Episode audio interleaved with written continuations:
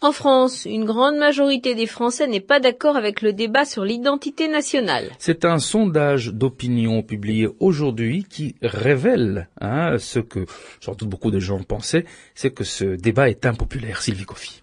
Très critiqué et orchestré par le ministère de l'Immigration, ce débat a donné lieu à des dérapages à connotation raciste en direction notamment des immigrés lors des réunions publiques ou sur le site internet dédié à ce sujet. Pour vous, qu'est-ce qu'être français? Telle est la question phare de ces échanges, mais pour 63% des personnes interrogées, il n'a pas permis d'y répondre. D'autre part, 53% des sondés trouvent que ce débat est avant tout une démarche électoraliste visant à mobiliser les électeurs de droite en vue des prochaines élections régionales.